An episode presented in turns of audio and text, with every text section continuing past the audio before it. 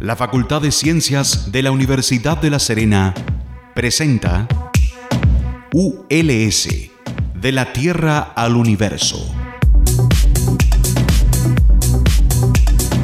Porque el conocimiento científico nos pertenece a todas y a todos. Y una persona informada es una persona más empoderada.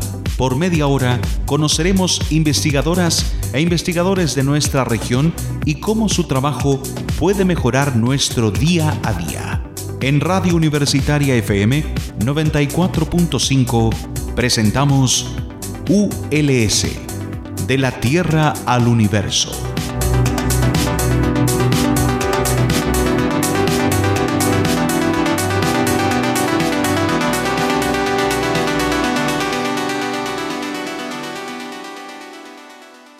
Buenos días a todos y todos. Bienvenidos a un nuevo programa de ULS de la Tierra al Universo. Mi nombre es Marcela Gatica y les doy la bienvenida a este nuevo capítulo en que de hecho estamos muy contentas y contentos porque volvimos a grabar en la radio universitaria. Así que ustedes podrán ya notar quizás una mejoría un poco en nuestro audio. Y el día de hoy me encuentro aquí con una experta, una investigadora joven de recientemente graduada, de hecho, del doctorado en Biología y Ecología Aplicada de la Universidad de La Serena, la doctora Solange Vargas porque vamos a conversar acerca de un fenómeno que ha tomado la prensa de vez en cuando a nivel nacional, pero que em, de repente no, nos olvidamos un poco que tiene que ver, siempre hablamos siempre del cambio climático, hablamos también del cuidado de nuestra flora y fauna, siempre asociado a ese hecho, pero nos olvidamos de repente de otras enfermedades que pueden estar afectando a nuestra fauna y cómo también nos pueden afectar no solamente a la conservación, sino también a nivel económico. Y bueno, hoy vamos a hablar un poco de algunos camélidos, específicamente las vicuñas, y estamos con Solange porque Solange es, bueno, trabaja, es eh, asistente de, investigación, iniciativa del Intercentro de la Biología de Esclerófilos. Esto pertenece también al Instituto de Ecología y Biodiversidad de Chile, en el cual la Universidad de Serena es parte. También eh, pertenece a un grupo sudamericano de especialistas en camélidos, como por ejemplo la, la, vicuña. Y bueno, Solange recientemente, como comentaba, se graduó hace poquito nomás del doctorado en Biología y Ecología Aplicada. ¿Cómo está Solange? Hola, muchas gracias. Gracias por la invitación. Sí, bien, contenta de estar acá, contarles un poquito de las vicuñas y de los camelios en general. Así que ahí, bueno.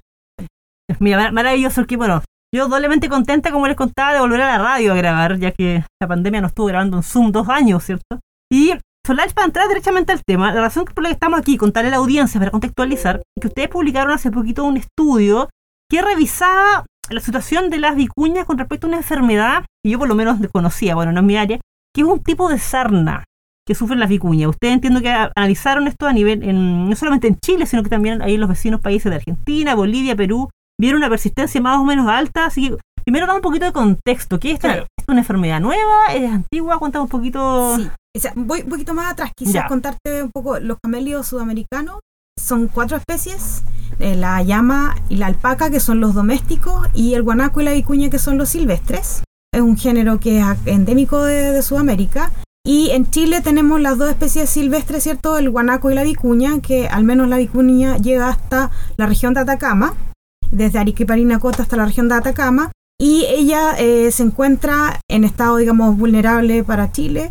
Y es una especie que, en la cual hemos, se ha puesto mucha atención los últimos años para protegerla debido a las diversas amenazas que la amenazan, entre otros la fragmentación de hábitat, la caza furtiva, porque se le busca por su piel, que es muy fina, por su, su pelaje, que es muy fino, y, la, bueno, y otras amenazas como el cambio climático y otras emergentes. Y entre esas surge la sarna, que es una enfermedad contagiosa, que es de un parásito que es el Sarcoptes scabei, que es un tipo de sarna, porque hay varios tipos de sarna, pero esta específica se da en los camelios sudamericanos y ha comenzado a afectar las poblaciones de vicuña a lo largo de todo su rango de distribución, que es Perú, Bolivia, Chile y Argentina, con diferentes grados, digamos, de impacto según la población, eh, siendo, por ejemplo, Perú de las poblaciones más afectadas, con altas prevalencias de la enfermedad, pero que en el fondo la inquietud y la preocupación es que como una enfermedad que ha estado en aumento, al combinarse con otros elementos, otras amenazas, puede poner a la especie en, en riesgo y tenemos casos documentados de extinciones locales de poblaciones. Entonces es una, es una enfermedad que, preocupa y que requiere ponerle atención, porque además es contagiosa entre otros camelios, como el guanaco, por ejemplo, que es una especie que sí está presente en la región de Coquimbo. ¿Cómo se contagia entre ellos? Ya, la sarna se contagia, hay como dos formas de contagiarla directa, digamos, los animales interactúan, ¿cierto? Por ejemplo, en el apareamiento, macho-hembra, o las madres con las crías. Además, la vicuña es un animal, digamos, que mantiene eh, grupos familiares, digamos, entonces hay interacción entre animales constante. Y es una forma de contagio, la directa. Y otra forma, que también no está tan clara, pero se sospecha que los revolcaderos, que son estos sitios que usan las vicuñas para eh, limpiarse, digamos, que son eh, sectores de tierra que ellas se revuelcan, es un lugar, un depositorio del parásito. Entonces el parásito permanece y se contagia a otro animal, incluso de otra especie, como puede ser el guanaco o los camelios domésticos, como las llama, y las alpacas. Y te quería preguntar, porque tú hablabas que hay focos de, mortalidad, de hecho, por este parásito, y que la, prevalencia es alta, si no recuerdo mal de ahí del estudio, usted hablando de un 60%. Y te, quería preguntar, ¿qué, se sabe? O sea, eh, ¿qué sabíamos antes de, este, de, de, esta recopilación que ustedes hicieron? ¿Tenemos ideas si esto ha aumentado, disminuido, se ha mantenido? Sí, bueno bueno, la gran conclusión del estudio es que sabemos poco. Y de lo que se recopiló, mucha información está en lo que llamamos literatura gris, que es todo este grupo de información que corresponde a informes, reportes, em, tesis, y hay muy poco publicado en artículos científicos. Hemos visto ya el 2020-2021 un aumento del, del, interés como científico y se han sacado más publicaciones, pero básicamente sabemos poco. Entonces, partiendo de esa base, tenemos muchas interrogantes con respecto a, a lo que había antes o lo que no hay ahora, porque nos faltan datos, nos falta información. Entonces ahí estamos, con, estamos haciendo, bueno, se, se, tienen estudios que nos están diciendo qué ha pasado como en poblaciones más estudiadas, como en Argentina o en Perú, pero en Chile tenemos un gran vacío todavía de información. Y eso te quería preguntar, y, y me llama la atención, porque bueno, yo desde la ignorancia, de área, yo pensaría que, que los camelios se están monitoreando más porque, bueno, el impacto económico, como, como tú dices, y además porque son, bueno, parte importante de nuestra fauna. Entonces, ¿por qué tenemos tanto eh, desconocimiento quizás en este tipo de cosas? ¿Porque es falta de, fiscalización, de monitoreo? Bueno, hay, hay varias cosas. Eh, de partida, por ejemplo, en Perú está lo que es el chacu, que es esta ceremonia eh, ancestral donde se juntan a las vicuñas, se la esquila de manera comunitaria, se extrae la lana y la lana se vende. Eh, se maneja por comunidad y esto es una actividad, digamos, importante en Perú y se hace hace muchos años. Se recuperó eh, esta actividad en los años 90 como una forma de compatibilizar la conservación con el desarrollo económico de las comunidades de altiplánicas, digamos. Entonces esto en Perú es, muy, es, una actividad muy realizada, por lo tanto hay un, registro y un catastro bien llevado de, a lo largo de toda esta actividad y cómo la sarna afecta finalmente el, el pelaje del animal y disminuye la calidad de la fibra recordando que, bueno, quizás no se sabe, pero la fibra de vicuña, el kilo se vende a 500 dólares. Ah, entonces tiene un valor muy alto, está en calidad un poquito inferior al cashmere, entonces es una fibra de alto valor. Por lo tanto, Perú tiene ese escenario, digamos, de, de, de, monitoreo y seguimiento, pero en otros lugares donde no hay tanto chacu, o en Chile que hay poco, está agotado a la región de Arica y Parinacota, está sujeta a la presencia de la especie en áreas protegidas y la presencia, por ejemplo, en áreas protegidas. En las áreas protegidas sabemos un poquito qué está pasando. La región de Atacama, sin ir más lejos, hay un monitoreo, pero la gran dificultad de la serna es que si no está muy avanzada, no se distingue a la vista. Y como la vicuña es un animal silvestre, al acercarse, digamos, cuando quieren monitorearla, el animal se aleja, entonces no es posible observarla. Entonces se detecta solo cuando está en grados avanzados. Y eso que tiene, eh, no sé, se le, en la axila, en el hocico o debajo la, de las patitas. Pero tiene que estar en estado avanzado para poder distinguirla. En estados como iniciales de la enfermedad no la podemos detectar a simple vista. ¿Y ahí qué se hace? ¿El SAC no se los toma y los trata a los animales? Bueno, esa es una gran pregunta porque, a, ver, hubo una iniciativa que se trató de eh, controlar la sarna como una amenaza en la región de Atacama, un proyecto en el cual participé hace años atrás con la Universidad Católica de Santiago. Sin embargo, hay una gran dificultad de capturar animales silvestres, que es el alto costo, el estrés, la manipulación, las drogas, que significa adormecerla, tomarle muestra. Entonces, eh, no, no proliferó, digamos, esa parte, que podría ser una alternativa, porque se puede, hay, no está tan bien estudiado, pero hay una forma de, de controlarlo que a través de la ivermectina, mm. que es la aplicación directa. Sin embargo, la ivermectina tiene que ser aplicada más de una vez y capturar a un animal silvestre más de una vez es impensado. Entonces, eh, como desde lo técnico, no hay una solución práctica que hasta ahora se haya desarrollado para animales silvestres que no estén en cautiverio o que no estén en como lo hace mi cautiverio como las vicuñas en Perú que se manejan, sino que son animales libres como en los parques nacionales de Chile. No hay como algo que uno pueda decir, bueno, apliquemos esto y, sea factible económicamente y, y se pueda realizar y mantener en el tiempo. Eso no, no existe. Porque asumo también que tratamientos preventivos tampoco... Es que no, con la fauna silvestre no se recomiendan tratamientos preventivos porque pueden generar consecuencias o resistencia, por ejemplo. Y ahí eh, entramos, claro, a, exponer a las poblaciones a, otro, a otros riesgos. Solange, creo que, creo que hablamos también un poco acerca de cómo afectaba a lo mejor el cambio climático, la sequía, la distribución de esta sarna y entre otros temas, pero quiero que antes tenemos que hacer un pequeño break musical y vamos a aquí prender la mañana con un, con un clásico, vamos con Queen y volvemos.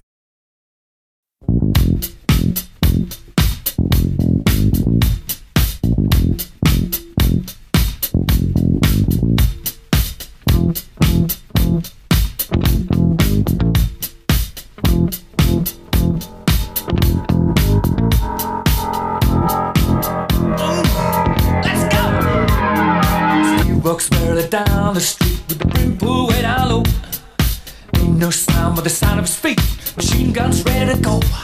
Are you ready? Hey, are you ready for this? Are you hanging on the edge of your seat? Out of the doorway, the bullets rip to the sound of the beat. Yeah. Another one bites the dust. Another one bites the dust. And another one gone, and another one gone. Another one bites the dust. Yeah. Hey, gonna get you too. Another one bites the dust.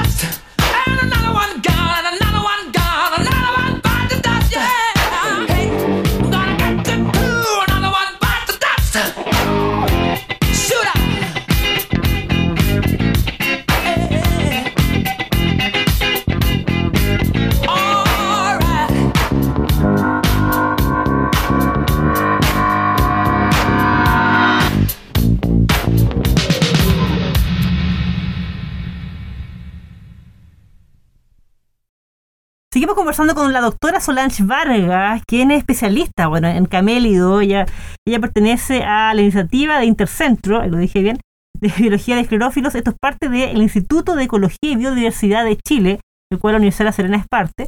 Y bueno, estaba conversando hoy día con Solange acerca de un estudio en que ella participó que tiene que ver con, con analizar el impacto de un tipo de sarna en las vicuñas, la vicuña, un tipo de camélido, hay pariente un poco de, los guanacos, ¿cierto? A lo mejor quienes no tenemos la, oportunidad de vicuñas en nuestro día a día, esto más, más, más en el norte de Chile, y ellos analizaron la prevalencia de este tipo de sarna en Argentina, Bolivia, Chile, Perú, y conversaron en el primer bloque acerca de, bueno, cómo se transmite esto, ¿cierto? Que se transmite entre las distintas especies, y cuándo, en qué condiciones, Eh, ¿Qué pasa actualmente con las posibilidades de tratamiento? Ahí Solange nos explicaba que es medio complicado tratar animales silvestres porque es difícil, ¿cierto?, tener que ponerle un medicamento, ponérselo varias veces, ¿cierto? Un poco también que sabíamos. Y ahí te quería preguntar, eh, Solange, bueno, tú me contabas primero cómo se transmitía esta, esta sarna, y, te quería preguntar si la transmisión de este, esto que se produce por un parásito, ¿cierto? Eh, ¿Tiene que ver un poco también con las condiciones climáticas? ¿Ahí juega algún rol el cambio climático, la, crisis hídrica, en que esto se esté propagando o, moviendo según sector del país, por ejemplo? Claro, sí. Bueno, buena pregunta también. Eso es parte de, lo, de las interrogantes que, tenemos que resolver, digamos. Eh, tiene que haber una interacción entre diversos factores. ¿Por qué? Porque cuando la zona está en estado avanzado, lo que hace es como debilitar al animal y eh, lo deja expuesto. No, no es que la sarna en el fondo mate directamente al animal, solo que lo deja expuesto en estado avanzado a otras amenazas, depredadores, etcétera. Ahora, en condiciones, por ejemplo, de sequía o de falta de alimento, el animal tiene que desplazarse más distancia para buscar alimento. Por lo tanto, eso hace que el animal lleve el parásito a otros lugares. En Argentina, por ejemplo, que es San Guillermo, donde se tiene datos eh, duros, digamos, de, la mortalidad, que fue sobre un 70% en oh. Vicuña, en, el Parque Nacional San Guillermo, que no está muy lejos de acá, ahí se documentó bien en el fondo que la sarna entró, al parecer, por un camelio doméstico que se trajo del norte grande de Argentina, digamos, de Jujuy, y se transmitió a guanaco y a vicuñas, pero fue el guanaco quien se mueve más distancia que la vicuña, quien lo transmitió a, otros, a, otras, digamos, poblaciones. Y ahí es donde generó la, mortalidad. Y también se sospecha que probablemente es ese, ese mismo parásito y ese mismo foco, digamos, de la enfermedad que llegó a Chile a principios del 2010-2012, cuando se detectan los primeros casos de sarna en la región de Atacama. Y que hoy día los tenemos acá en la región de Coquimbo y es preocupante el 2018 un, una alerta en acá arriba, eh, no me acuerdo cómo se llama, donde está la mina antigua del camino al Valle del Elqui, no me acuerdo cómo se llama. Em, pero en ese, bueno, en ese sector hubo una alerta, es una comunidad eh, privada, digamos, y ellos alertaron al SAC, pero ya había, bueno, fue tarde, digamos. Y lo que se teme ahora es que la enfermedad siga avanzando a través de los guanacos hacia el norte, hacia el sur de la región, hacia el Limarí y llegue ya al sector del Choapa y ahí ya eh, sería medio un poco más eh, peligroso porque tenemos poblaciones mucho más numerosas en el Choapa que están en contacto con poblaciones de la quinta región donde también hay más población entonces generaría eh, consecuencias digamos. Y ahí Solange tanto guanacos como vicuñas u otros camellos son igualmente susceptibles a, morir de esta sarna o ahí depende un poco del animal en bueno, también lo que sabemos con los pocos datos que tenemos es que sí, que serían susceptibles. No sabemos si es más o menos y si hay variedades de, sarna, digamos, que puedan afectar más o menos tampoco. Eso no, no lo tenemos claro. Lo que sí sabemos es que el primer contacto con la enfermedad genera esta muerte como importante, una mortalidad grande. Que es lo que pasó, por ejemplo, en San Guillermo. Una, entró la enfermedad y generó una mortalidad en poco tiempo del 70% de la población de los camelios silvestres. Entonces, eh, es el, bueno, lo que pasa con varias enfermedades, pero el primer contacto en el fondo es lo que expone a la población y puede generar esta mayor mortalidad.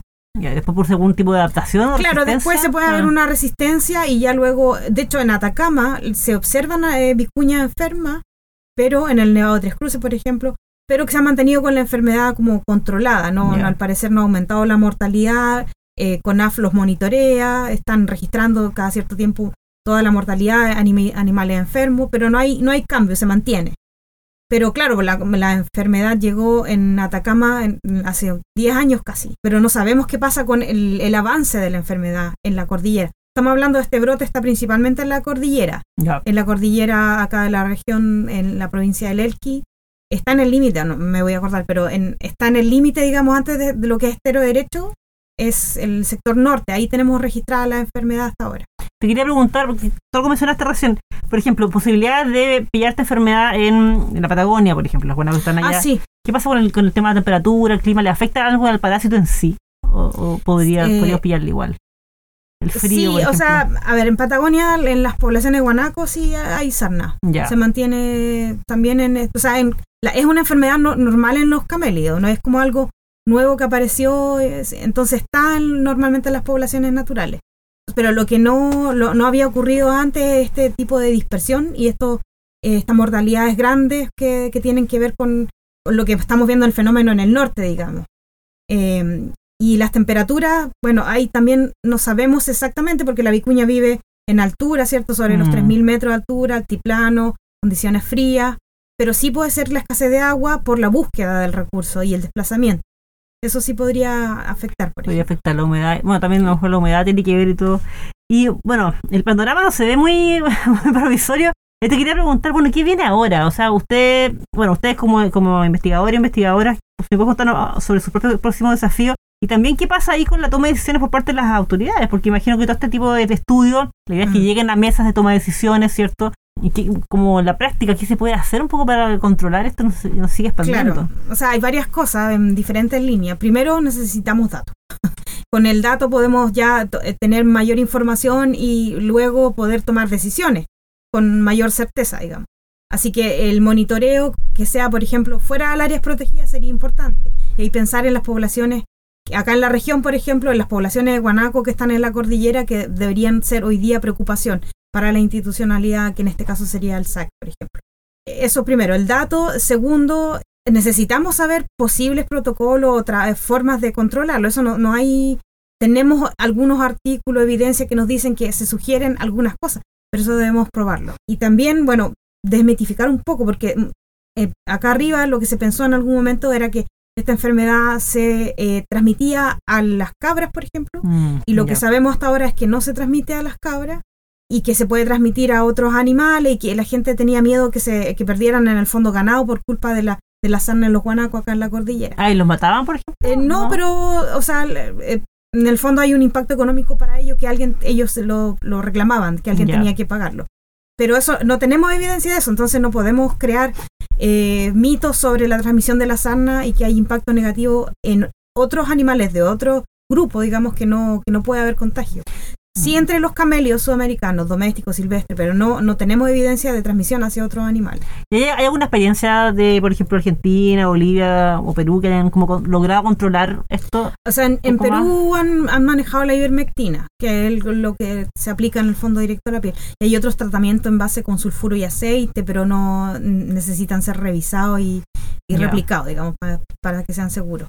No, si ahí estamos carentes de, de información de tratamiento. Sí, eso es un, gran vacío. O sea, lo que viene ahora, entonces, para ustedes, por lo menos desde el punto de vista científico, va a seguir siendo, eh, recolectando datos, entiendo, y haciendo más investigación para poder nutrir a la autoridad de Claro, para tener eh, información sólida con cual poder tomar decisiones y acciones, en el fondo. En el caso que esto se pueda escapar de las manos, como ocurrió en San Guillermo, que generó una mortalidad muy grande.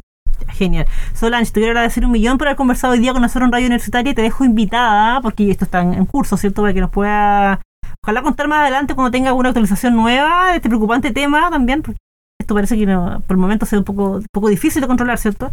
Y que nos pueda contar aquí en la radio y, nos pueda ir a la primicia, ojalá, y nos ven a contar las cosas. Muchísimas gracias por estar con nosotros hoy día. De nada, gracias a ustedes. Bueno, muchísimas gracias, Solange. Y bueno, estimadas, estimados auditores, Recuerden que estamos cada martes y jueves a las 8 de la mañana por la 94.5 en su radio universitaria. También estamos en todas las plataformas, en las redes sociales. Estamos con arroba cienciasuls, arroba cienciasuls y también estamos en Spotify. Ahí nos puede también compartir los programas, difundir, comentarnos, dejando, dejarnos dudas y sugerencias. Un abrazo a todas y todos y que tengan una muy buena semana.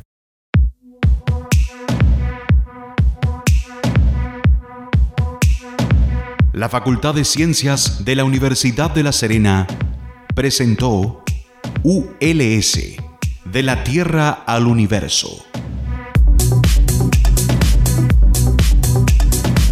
Porque el conocimiento científico nos pertenece a todas y a todos. Y una persona informada es una persona más empoderada. Por media hora hemos conocido investigadores de nuestra región y cómo su trabajo puede mejorar nuestro día a día. En Radio Universitaria FM 94.5 hemos presentado ULS, de la Tierra al Universo. Este programa es grabado en los estudios de Radio Universitaria FM y editado por profesionales de la misma radioemisora, cuyo objetivo es vincular el quehacer de la Universidad de La Serena con la comunidad regional respondiendo también al interés de contar con un medio de comunicación que releve la labor de la institución en los ámbitos de la docencia, la investigación y la vinculación con el medio.